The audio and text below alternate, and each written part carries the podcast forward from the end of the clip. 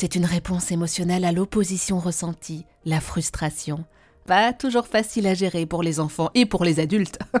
pour nous aider à comprendre et accompagner cette gestion de la frustration chez l'enfant, avec nous, Barbara Anne Huber, psychanalyste, formatrice et co-autrice du très très bel ouvrage De l'enfant à l'adulte, paru chez Dangle Édition. Bonjour Barbara Anne. Bonjour Eva. Dites-nous comment, moi, en tant que parent, je peux aider, apprendre à mon enfant à gérer la frustration. Alors, ce qui compte, c'est votre positionnement et ce n'est pas ce que vous expliquez à votre enfant, c'est ce qu'il perçoit de vous. Et si il voit que même si vous êtes frustrée, mécontente, par exemple, si vous aviez rendez-vous avec quelqu'un qui est un peu en retard, que ça vous dérange, mais que vous n'êtes pas sans dessus dessous, si vous pouvez lui montrer que vous-même vous gérez la frustration, par exemple, quand sa chambre est mal rangée, quand il est un peu plus grand, si vous ne, entre guillemets, disjonctez pas, mais que vous l'accompagnez à faire ce qui va vous défrustrer, vous l'accompagnez lui aussi à voir que la frustration est un passage hein, et que les passages, eh bien, il est important d'accompagner nos enfants, bien sûr, en leur expliquant le pourquoi et le comment, mais surtout qu'ils voient que nous avons la capacité à vivre ces passages nous-mêmes. Et concrètement, à partir de quel âge s'expriment les premières frustrations chez l'enfant, au, sens intellectuel, émotionnel que l'on peut donner à ce mot, nous adultes? Alors, ce que je vais vous répondre, Eva, n'est pas une vérité absolue, c'est ce qui est issu de ma fonction euh, de mère et de mes accompagnements pendant plus de 20 ans euh, de, de beaucoup de parents. L'enfant très petit euh, a besoin de percevoir que l'adulte s'occupe de lui-même avant de s'occuper de l'enfant. Alors, je m'explique même, un bébé au sein a besoin de sentir que sa maman a de l'attention pour elle-même et de l'attention pour lui, mais pas uniquement de l'attention pour lui et non pas seulement de l'attention à autre chose. Hein. Par exemple, c'est très triste, une maman au sein en train de regarder la télévision ou de reconsulter son téléphone en même temps. Là, on va, euh, on ouvre la porte à, des difficultés.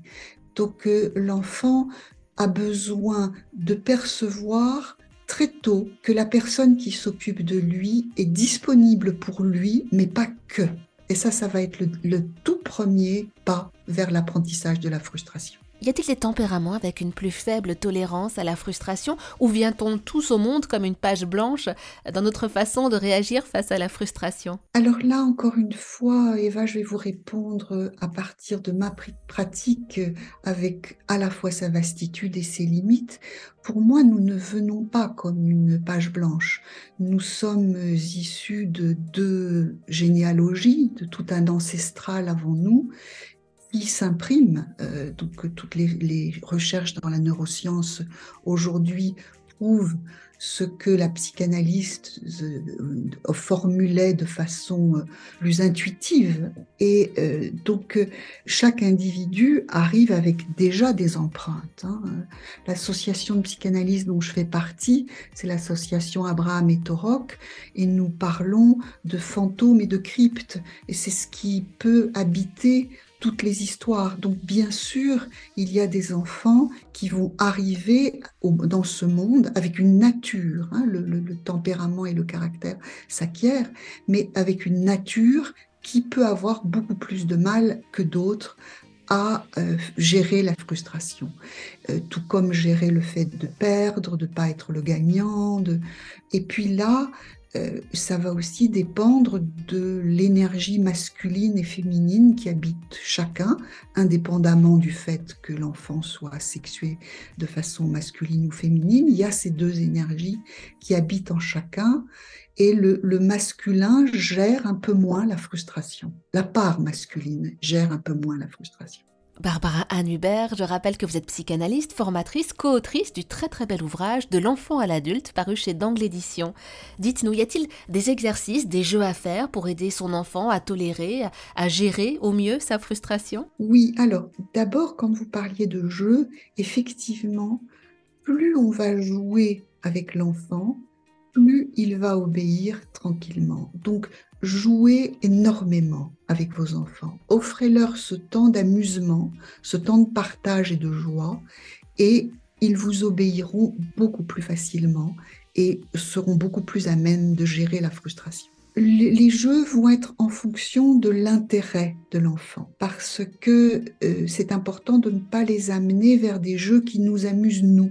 C'est d'observer ce qu'ils font et de rentrer dans leur monde avec eux.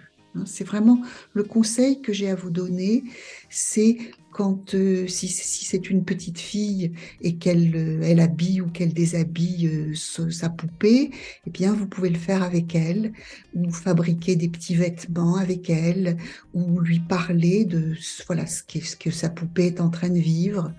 Et si c'est un petit garçon, bah, si ce soit un instrument de musique ou une petite voiture, que ce soit votre intérêt ou pas, peu importe euh, si vous lui montrez que son monde vous intéresse, il va être plus apte à obéir aux règles de votre monde. Parmi les précieux conseils que vous proposez, Barbara Anne Hubert, pour accompagner l'enfant dans l'apprentissage de la frustration, il y a ne pas refuser la confrontation. Oui, beaucoup de parents bienveillants alors là, c'est souvent euh, chez des enfants plus âgés, adolescents, sont très démunis par rapport au fait qu'ils veulent regarder beaucoup des jeux vidéo euh, et tout ce qui est des écrans. Et les parents ont souvent sont euh, un petit peu frileux à l'idée du passage où l'enfant va être fâché.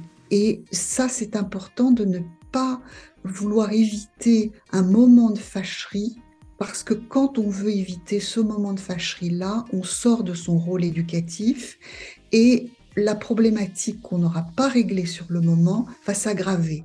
Quel est le message que vous souhaitez absolument transmettre aux auditeurs d'Airzen Radio? Il est très important dans le rôle éducatif d'être au clair avec ses propres valeurs, sa propre vision du monde et de pouvoir euh, la partager avec les enfants qui nous entourent, non pas comme un absolu, mais comme une base, une base de réflexion qui va leur permettre d'aller vers leur propre vision en adoptant pour partie la nôtre, en la contestant, en l'améliorant et en leur donnant les clés de compréhension de notre propre monde, on leur offre la possibilité d'en créer un pour eux-mêmes et pour, euh, pour les autres aussi, qui sera riche à la fois de nos acquis et de leurs découvertes. Merci beaucoup Barbara Anne Hubert pour tous ces précieux conseils.